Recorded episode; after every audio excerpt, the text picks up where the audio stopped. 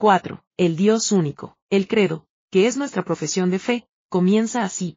Creo en un solo Dios, Padre Todopoderoso, Creador del cielo y de la tierra. Todos los artículos del credo dependen del primero, Catecismo de la Iglesia Católica, 199, ya que Dios es el principio y el fin de todo lo que existe. Así se lo reveló él a Israel, y así lo recuerda Jesús. Escucha, Israel, el Señor, Dios nuestro, es el único Señor. Amarás al Señor tu Dios con todo tu corazón, Deuteronomio 6, 4 a 5 y Marcos 12, 29 a 30. El que se presentó a Moisés como el Dios de Abraham, de Isaac y de Jacob, Éxodo 3, 6. Es el mismo que los cristianos adoramos como el Dios Padre de Jesucristo, 2 Corintios 1, 3, y al que rezamos como Padre nuestro que estás en el cielo, Mateo 6, 9. La idea de Dios que nos ofrece la razón natural es verdadera y necesaria, pero pobre y pálida en comparación con el misterio insondable y prodigioso del Dios vivo que se nos revela, del Dios tres veces santo que interviene en cada paso de la historia de la salvación, del Dios Hijo que se hace hombre en el seno de María de Nazaret. El salto abismal desde el Dios conocido por la razón natural al Dios vivo de la fe queda de manifiesto de mil maneras. Entre ellas es bien conocida la experiencia de Pascal, científico y filósofo, llamada su memorial o su noche de fuego, Dios de Abraham, Dios de Isaac, Dios de Jacob, no de los filósofos y de los sabios, Dios de Jesucristo, alegría, alegría, alegría, lágrimas de alegría, pensamientos, 913. No hay por qué oponer razón y fe, como parece hacer Pascal, pues el Dios de los sabios y el Dios de los creyentes es uno solo, a fin de cuentas. Pero citamos este pasaje célebre para ilustrar el gran salto existencial de la fe cristiana, el abrupto cambio de perspectiva que va de la divinidad vista por la razón a la divinidad revelada, creída y adorada por el corazón creyente. El ser infinito, creador del universo, que trasciende todo lo humano, lo terreno y lo cósmico, es nuestra razón de ser y el sentido de nuestra existencia. Aunque nuestra condición sensorial nos haga sentir que lo más real es lo que vemos y tocamos, y que el otro, el invisible, es lejano e incierto, Ocurre exactamente al revés, el infinitamente real es Él, la plenitud del existir, Éxodo 3, 13 a 14, y somos nosotros los que bordeamos la nada, a partir de la cual nos creó su amor misericordioso. La expresión con que se reveló a Moisés, yo soy o el que es, significa la absoluta autosuficiencia divina en el ser y en el obrar, la infinita felicidad que contiene en sí mismo, en la intimidad de su ser. Por decirlo con una pobre metáfora humana, Dios es el océano infinito de realidad, de amor, de bondad, de belleza, de ciencia, de poder, de santidad, de misericordia. Aunque se nos haya dado a conocer, Él es inabarcable para nuestro conocimiento, es el inefable, el inagotable, el Dios siempre más grande, solo que, por su gracia, el amor que le tenemos y la adoración que le rendimos pueden llegar más lejos que nuestro limitado saber.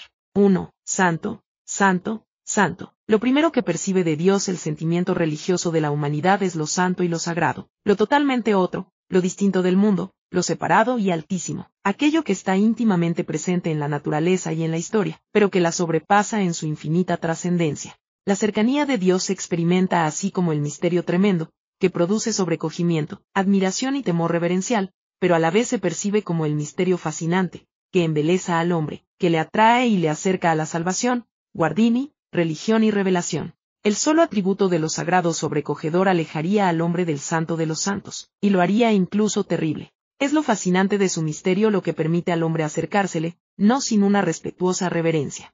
Son ambas dimensiones de lo sagrado, lo sobrecogedor y lo fascinante, las que convergen en la necesidad de adorarlo. Algo de esta doble dimensión de lo divino se vislumbra en la primera pesca milagrosa de los apóstoles, cuando Simón Pedro, al ver la prodigiosa abundancia de peces, y en ella el poder sobrenatural de Jesús, se espanta y le dice, Apártate de mí, Señor, que soy un hombre pecador, pero al decirlo, en vez de apartarse, se arroja y quizás se abraza a los pies de Jesús, Lucas 5, 8. Se percibe aquí la distancia del santo y a la vez su atracción, el retraerse y el acercarse al mismo tiempo, el sobrecogimiento y el embelezo. Este doble sentimiento posee múltiples formas en las distintas religiones y pueblos, pero en la religión de Israel, de la que procede Simón, cobra una forma sumamente pura e intensa. Sentimos palpitar el temor reverencial en las palabras que Abraham dirige a Dios, cuando intercede por Sodoma con insistencia. He aquí que me atrevo a hablar a mi Señor, yo que soy polvo y ceniza. Génesis 18, 27. Moisés y Elías deben quitarse las sandalias o cubrirse el rostro ante el paso de Yahvé. Éxodo 3, 6, 1 re 19, 13. Isaías oye a los ángeles clamar, Santo, Santo, Santo es el Señor de los ejércitos llena está toda la tierra de su gloria. y 6, 3, ante lo cual el profeta se dice a sí mismo, ay de mí, estoy perdido, porque soy un hombre de labios impuros, y mis ojos han visto al Rey, al Señor de los ejércitos. Y 6, 5. Pero a la vez la santidad de Dios, en su aspecto fascinante, produce en el alma una atracción suprema. Como busca el siervo la fuente de las aguas, así te busca mi alma. Dios mío, Salmo 42, 2. Y me acercaré al altar de Dios, al Dios de mi alegría y de mi gozo. Salmo 43, 4. La revelación de Cristo mediador y de su amable humanidad atempera y suaviza aquel sentimiento de temor reverencial, y lo traspasa de ternura y confianza, al situar al hombre frente a Dios Padre misericordioso. El que teme no es perfecto en el amor, dice San Juan, 4, 18.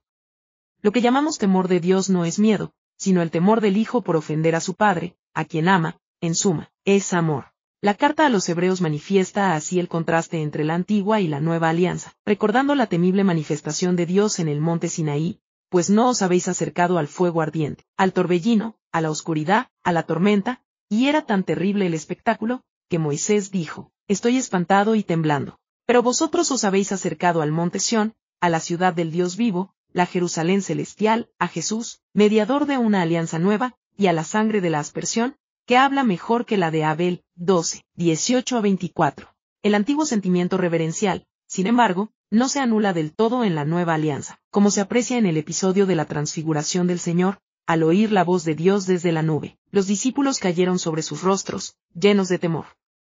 Acto seguido, sin embargo, Jesús se acercó y, tocándoles, les dijo, no temáis, Mateo 17, 6 a 7, lo que indica también el cambio de sentimientos operado por Cristo en el alma humana pero cierta piedad sentimental, sobre todo juvenil, que se precia hoy de tratar a Dios no ya como un amigo, sino casi de igual a igual, con una familiaridad que diríamos confianzuda. Arriesga caer en lo trivial cuando se olvida quién es este ser entronizado sobre los coros de los ángeles, que nos ha brindado su amistad íntima por pura generosidad y al precio de su propia sangre. Cuando se olvida, en buenas cuentas, la grandeza de Dios, que él mismo se encarga de recordar al profeta, porque yo soy Dios y no un hombre, os 11, 9. 2. El Dios eterno. Dios es el ser que existe por sí mismo, desde siempre y para siempre. Salmo 90.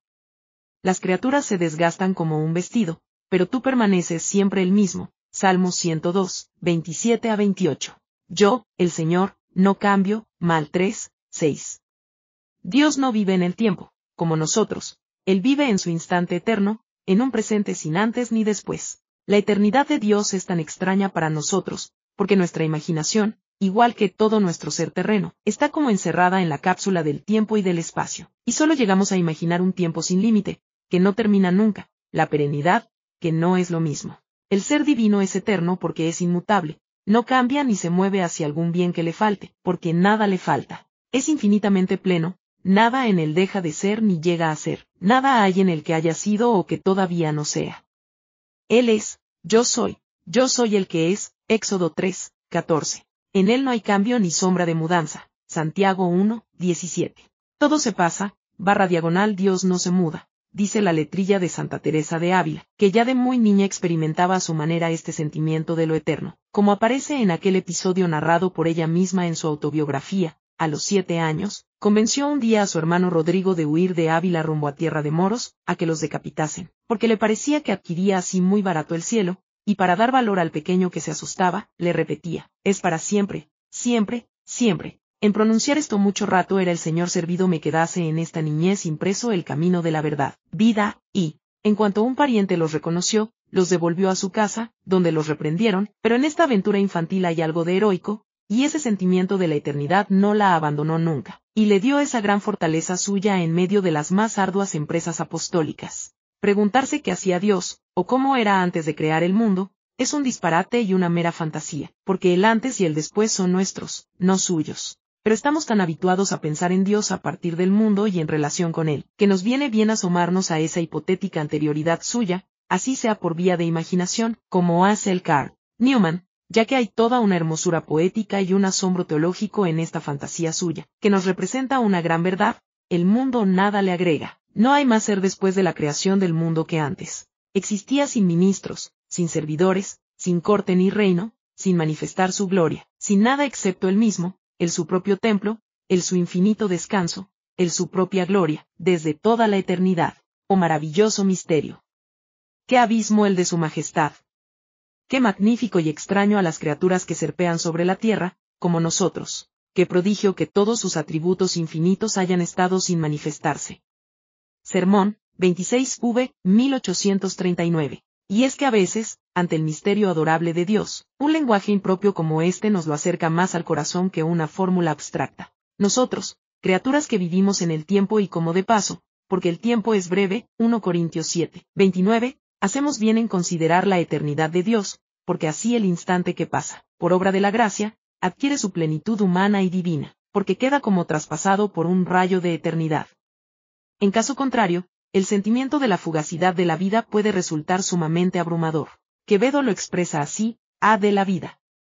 Nadie me responde, barra diagonal ayer se fue, mañana no ha llegado, barra diagonal hoy se está yendo sin parar un punto, barra diagonal soy un fue y un será y un escansado. Para un cristiano, este sentimiento universal es una llamada a arraigar nuestra vida pasajera, cada momento de ella, en el ancla de la eternidad divina, por obra de las virtudes teologales, sobre todo de la esperanza, por ella anticipamos el gozo de una duración sin sombras ni mudanzas. Para un creyente, entonces, vivir de cara a Dios es poner en todas las cosas un sentido de eternidad. Ese sentido lleva a trascender el momento que pasa, aún el más insignificante, y participar ya de algún modo en esa forma superior de duración que gozan los bienaventurados de la gloria. En medio de los vaivenes de la existencia terrena, ese sentido lleva también a mirar todos los acontecimientos de este mundo subespecie eternitatis, es decir, con perspectiva de eternidad.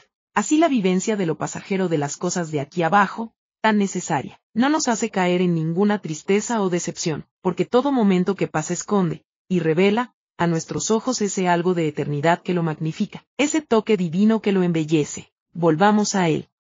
¿Cómo puede haber comunicación entre su eternidad y la temporalidad nuestra? Por muchas razones puede haberla en las dos direcciones, y la hay pero vamos a remarcar una razón sumamente especial, y grata a nuestro corazón, el puente entre la eternidad divina y el tiempo humano, y la vía de comunicación entre ambos, es por excelencia la encarnación del Verbo. Por Jesús, hombre temporal y Dios eterno, las puertas quedaron abiertas, y con ellas el diálogo amoroso entre eternidad y tiempo. Así como el Dios eterno no vive en el tiempo, tampoco está contenido en el espacio. Ni la tierra ni los cielos pueden contenerte, un re 8, 27. Él no está limitado a ningún lugar, pero decimos que está en todas partes por su presencia de inmensidad. ¿Dónde podría huir de tu presencia? Si subiera a los cielos, allí estás tú, si bajara a los abismos, allí estás presente. Top 23, 9. Sé omnisciente y omnipotente. Dios todo lo sabe, es omnisciente.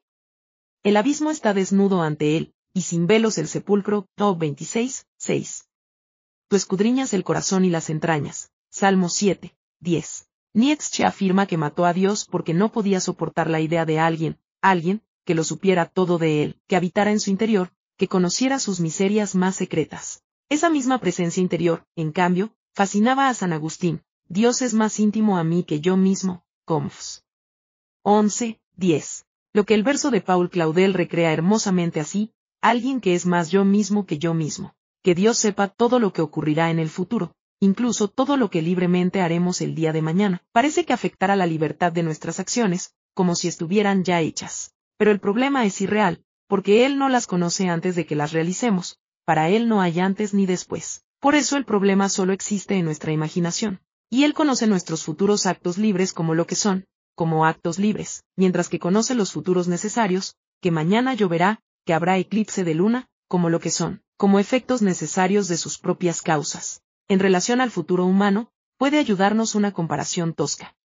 Supongamos que uno tiene una imagen fotográfica de su rostro tal como será dentro de cinco años, y en ella aparece una cicatriz sobre la frente. Nadie pensará que la causa de esa cicatriz sea la mancha correspondiente del papel de la fotografía. La causa será lo que haya producido la herida, golpe o lo que sea. Esa imagen no existe, pero en la comparación representa, bien toscamente, la presencia divina. Dios todo lo puede, es omnipotente o todopoderoso. Sé que eres todopoderoso, todo lo que piensas, lo puedes realizar, Job 42, 2. Todo es posible para Dios, dice Jesús, Mateo 19, 26. Nada es imposible para Dios, dice el ángel Gabriel a María, Lucas 1, 38. El que creó de la nada todo lo que existe puede producir cualquier efecto en la creación, salvo lo que implique contradicción, como hacer un círculo cuadrado, o hacer que no haya existido lo que sí existió. Pero entonces es más propio decir que tales cosas son imposibles en sí mismas, no que Dios no las puede hacer. Dios podría evitar todo mal en el mundo, pero para eso debería modificar la estructura del mundo, y sobre todo la de nuestra libertad, debería anularla. Lo que hace, en cambio, es hacer surgir un bien del mismo mal, San Agustín, Confs. 11, 10, incluso un bien mayor, como se dirá cuando hablemos de la divina providencia. La omnipotencia divina es fundamento de nuestra confianza en Él, y de nuestra esperanza ante la propia debilidad. La criatura humana se aflige al constatar su propia impotencia, el alcance tan limitado de sus fuerzas para obrar el bien. Tal vez nadie ha experimentado este conflicto en forma tan desgarradora como San Pablo, no hago el bien que quiero, sino el mal que no quiero, pobre de mí. Romanos 7, 19 y 24. Pero él mismo recibió de Dios esta palabra, te basta mi gracia, porque la fuerza se perfecciona en la flaqueza. 2 Corintios 12, 9. Por eso pudo el mismo apóstol decir esta palabra tan definitiva y consoladora para nosotros. Todo lo puedo en aquel que me conforta, Filipenses 4, 13. Él es quien tiene poder sobre todas las cosas, para hacer infinitamente más de lo que pedimos o pensamos. Efesios 3, 20.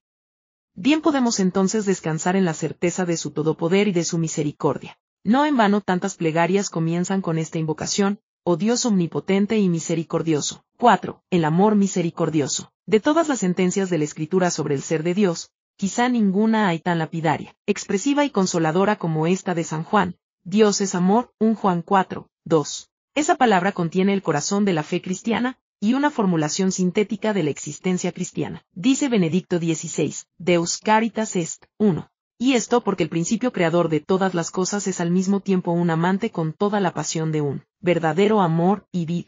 10.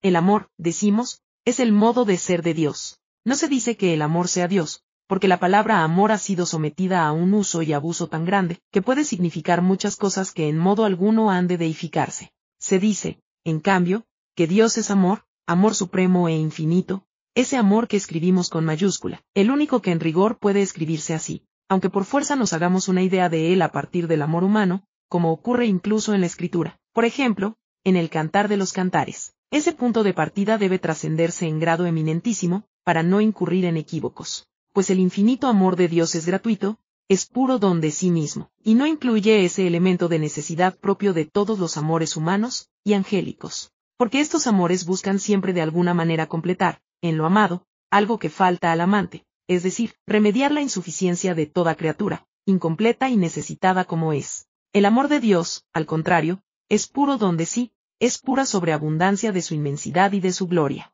Dios, dice San Pablo, no es servido por manos humanas, como si le faltara algo. Hechos de los Apóstoles 17, 25. Nosotros tenemos necesidad absoluta de Él como del supremo bien, pero Él no nos necesita a nosotros. Nos ama por pura generosidad creadora, para derramar sobre nosotros la irradiación de su bien, de su verdad y belleza suprema. Oh verdad eterna, y amor verdadero, y eternidad amorosa, exclama San Agustín, Confs. 7, 10. Cuando Israel era niño, yo le amé, os 11, 11, es decir, antes de que Israel pudiera exhibir ningún merecimiento previo. En ese sentido, el amor divino tiene, salvadas las distancias, algo comparable al amor de las madres por sus criaturas pequeñas, según la hermosa expresión que Isaías pone en boca de Dios. ¿Puede acaso una mujer olvidarse de su niño de pecho? Pues, aunque ella se olvidara, yo no me olvidaré de ti, Is 49, 15. Otra sugerencia que contiene esa palabra es esta, aunque llamemos Padre a Dios, en quien no hay sexo, su amor por nosotros bien puede llamarse maternal, lo que nos proporciona un consuelo muy singular. Dios no puede sino amarse a sí mismo, como el infinito bien que él objetivamente es. ¿Cómo podría ser de otro modo? Y si esto puede sonar en oídos humanos como una especie de egoísmo divino, se trata solo de una confusión entre el ser divino y la pobre criatura que somos nosotros, con nuestro pequeño yo humano capaz de encerrarse mezquinamente en sí mismo y de amarse con egolatría. Por el contrario, al amarse Dios como el supremo bien que es, nos ama a nosotros en sí mismo, como participaciones de su propio bien. Esto significa que Dios no nos ama porque seamos buenos, sino que al amarnos nos hace buenos. Por eso decimos que su amor es creador, en el verso del Dante, Él es el amor que mueve el sol y las estrellas. Te amé con amor eterno, Ger 31, 3, dice él al oído de cada uno de nosotros. Y San Juan, tanto amó Dios al mundo, que le entregó a su Hijo unigénito, para que todo el que cree en él no perezca, sino que tenga vida eterna. 3, 16. Porque el máximo don de sí mismo que nos hace Él es la encarnación del Verbo, con todo lo que lleva consigo, el perdón de los pecados, la sagrada Eucaristía, los demás sacramentos, la vida eterna. Tú amas a todos los seres, y no odias nada de lo que hiciste. Sap 11, 24. Hay algo increíble en el amor de un Dios que ha amado a Israel a lo largo de toda su historia, por encima de todas sus infidelidades e idolatrías, como no cesan de proclamar los profetas. Volverá a compadecerse de nosotros, sepultará nuestras iniquidades, y lanzará al fondo del mar todos nuestros pecados. Mic 7, 19. Este es el Dios Padre de Jesucristo, que ama y ama a su iglesia a lo largo de todo su peregrinar, a pesar de tantas y tantas miserias humanas que ve dentro de ella. Y va día a día en busca de las innumerables ovejas perdidas, y recibe con los brazos abiertos a sus innumerables hijos pródigos. Y a cada uno de nosotros, buscaré al que ama mi alma, lo abracé y no lo soltaré. Cant 3, 2. 4. El pensamiento de ser amado por Dios, a pesar de ser indigno de su amor, llena el alma de gozo. Es un pensamiento inaudito que en su iglesia ha hecho santos y santas, de solo ser experimentado con profundidad. En esos casos se explican bien las expresiones superlativas de muchos de ellos. Así San José María, saber que me quieres tanto, Dios mío, y, no me he vuelto loco. Camino, 425. Y Santa Teresa de los Andes, este loco de amor me tiene loca. En su relación con nuestra miseria humana, el amor de Dios se llama misericordia. La forma más frecuente, la más natural y propia que tenemos de percibir su amor, de suplicarlo y de recibirlo, es esa, su infinita misericordia, un exceso de Dios, un desborde inaudito. Francisco, 2, b. 2016. La propia etimología de la palabra misericordia significa tener un corazón para la miseria ajena. Decimos que Dios, en virtud de su inmutabilidad, no puede padecer, pero sí puede compadecer, y lo hace a cada instante con nosotros. Dios es rico en misericordia. Efesios 2, 4, y nosotros somos ricos en penurias y miserias. Pedimos así su misericordia en nuestras innumerables necesidades espirituales y materiales, en las enfermedades y en las penalidades del alma, y sobre todo en las culpas que nos deben ser perdonadas por Él. La escritura entera, de arriba a abajo, suplica y agradece la misericordia de Dios con su criatura. El Éxodo, Señor, Señor, Dios compasivo y misericordioso, lento a la cólera y rico en misericordia, que mantiene su clemencia por mil generaciones y perdona la culpa, 34, 6 a 7. Los profetas, con amor eterno me he apiadado de ti, dice tu Redentor, el Señor, y 54, 8. Son muchos los salmos que atestiguan lo mismo. Tú, Señor, eres bueno e indulgente, rico en misericordia para los que te invocan, 86, 5. Él es quien perdona tus culpas, quien te corona de misericordia y compasión, 103, 3 a 4. Entre los salmos que suplican el perdón divino del pecado, tal vez el más famoso de ellos es el del rey David tras haber cometido adulterio y homicidio. Ten compasión de mí, Dios mío, según tu misericordia. Según tu inmensa compasión borra mi delito. 51, 3. El hermoso Salmo 136, cantando las maravillosas obras de Dios, repite hasta 26 veces el estribillo, porque es eterna su misericordia. Otro tanto ocurre en el Nuevo Testamento. Los evangelios están colmados de la compasión de Jesús para con los enfermos de toda especie, cojos, mancos, ciegos, leprosos, paralíticos, para con los afligidos, pero sobre todo para con los pecadores a quienes perdona sus culpas. Su reseña sería interminable. Resumiremos su compasión en la conmovedora llamada del mismo Jesús a refugiarse en él. Venid a mí todos los que estáis cansados y agobiados, y yo os aliviaré, y encontraréis descanso para vuestras almas. Mateo 11, 28 a 29 escribirá San Pablo, bendito sea el Dios y Padre de nuestro Señor Jesucristo, el Padre de las misericordias y Dios de toda consolación, que nos consuela en todas nuestras tribulaciones, para que también nosotros podamos consolar a cuantos están afligidos, con el consuelo con que nosotros mismos somos consolados por Dios. 2 Corintios 1, 3 a 4. Esta última palabra nos recuerda la incesante llamada del Evangelio, a ser también nosotros misericordiosos con los demás, con las mil formas de serlo y ante las mil necesidades humanas que nos rodean, puesto que Dios lo ha sido con nosotros. Sed misericordiosos, como vuestro Padre es misericordioso. Lucas 6, 36. Bienaventurados los misericordiosos, porque ellos alcanzarán misericordia. Mateo 5, 7. La tremenda parábola del juicio final nos hace saber que seremos premiados en el cielo, o condenados al infierno, según hayamos sido misericordiosos o no con nuestros prójimos más necesitados, porque es Jesús mismo quien en ellos ha recibido o no nuestra ayuda compasiva y efectiva, Mateo 25, 31 a 46, es el mismo quien recibe un vaso de agua fresca dado a uno de sus pequeños, Mateo 10, 42. 5. El sentido de Dios. Las consecuencias de la fe en Dios son inconmensurables. La fe ilumina el sentido de la vida, y al hacerlo, ilumina también el sentido del amor, del dolor, de la muerte. En definitiva, nos descubre el sentido de todos los sentidos de la existencia. Y con él hace posible la paz del alma, la plenitud de la vida, la alegría de vivir, como nada en esta tierra puede darlas. A la inversa, la pérdida del sentido de Dios está en la raíz misma de tantos males del mundo actual, como el relativismo moral, la pérdida del sentido del bien y del mal, la búsqueda alocada de placer, la desintegración del matrimonio y la familia, la violencia cegadora de vidas, la fiebre del consumismo, el vacío existencial, las formas de ausencia o negación de Dios, que solemos llamar indiferentismo, agnosticismo y ateísmo, tienen entre sí fronteras más bien imprecisas. Pero, con vistas a la claridad conceptual, es necesario distinguirlas. En todo caso, conviene hacer notar que ninguna de ellas es originaria dentro de la condición humana lo originario es la religión. El indiferentismo es más bien una actitud práctica, no una formulación teórica, y arrastra diversos materiales de desecho, o al menos los más negativos de la cultura contemporánea, sobre todo el materialismo práctico y el nihilismo posmoderno. Es una prescindencia fáctica, o de hecho, de la dimensión existencial de la trascendencia. Lo peor de esa actitud está dicho en la misma palabra, indiferencia, un no pensar, no interrogarse, no discurrir, acerca de realidades que exigen por su naturaleza hacerlo. Todo hombre resulta para sí mismo un problema no resuelto, percibido con cierta oscuridad. Nadie en ciertos momentos, sobre todo en los acontecimientos más importantes de la vida, puede huir del todo del interrogante referido. A este problema solo Dios da respuesta plena y completamente cierta. Dios, que llama al hombre a pensamientos más altos y a una búsqueda más humilde de la verdad. G.S. 21. En el orden de las ideas, el agnosticismo no niega ni afirma que Dios exista, pero sí niega que sea posible a nuestra inteligencia alcanzarlo. Su raíz moderna está en la filosofía de Kant, para quien el intelecto solo puede conocer y ordenar los fenómenos de nuestra experiencia sensible, pero no saltar al orden de las cosas en sí y a su causa última. Desde comienzos del siglo XIX, el agnosticismo ha conocido muchas formulaciones teóricas, y algunas de ellas,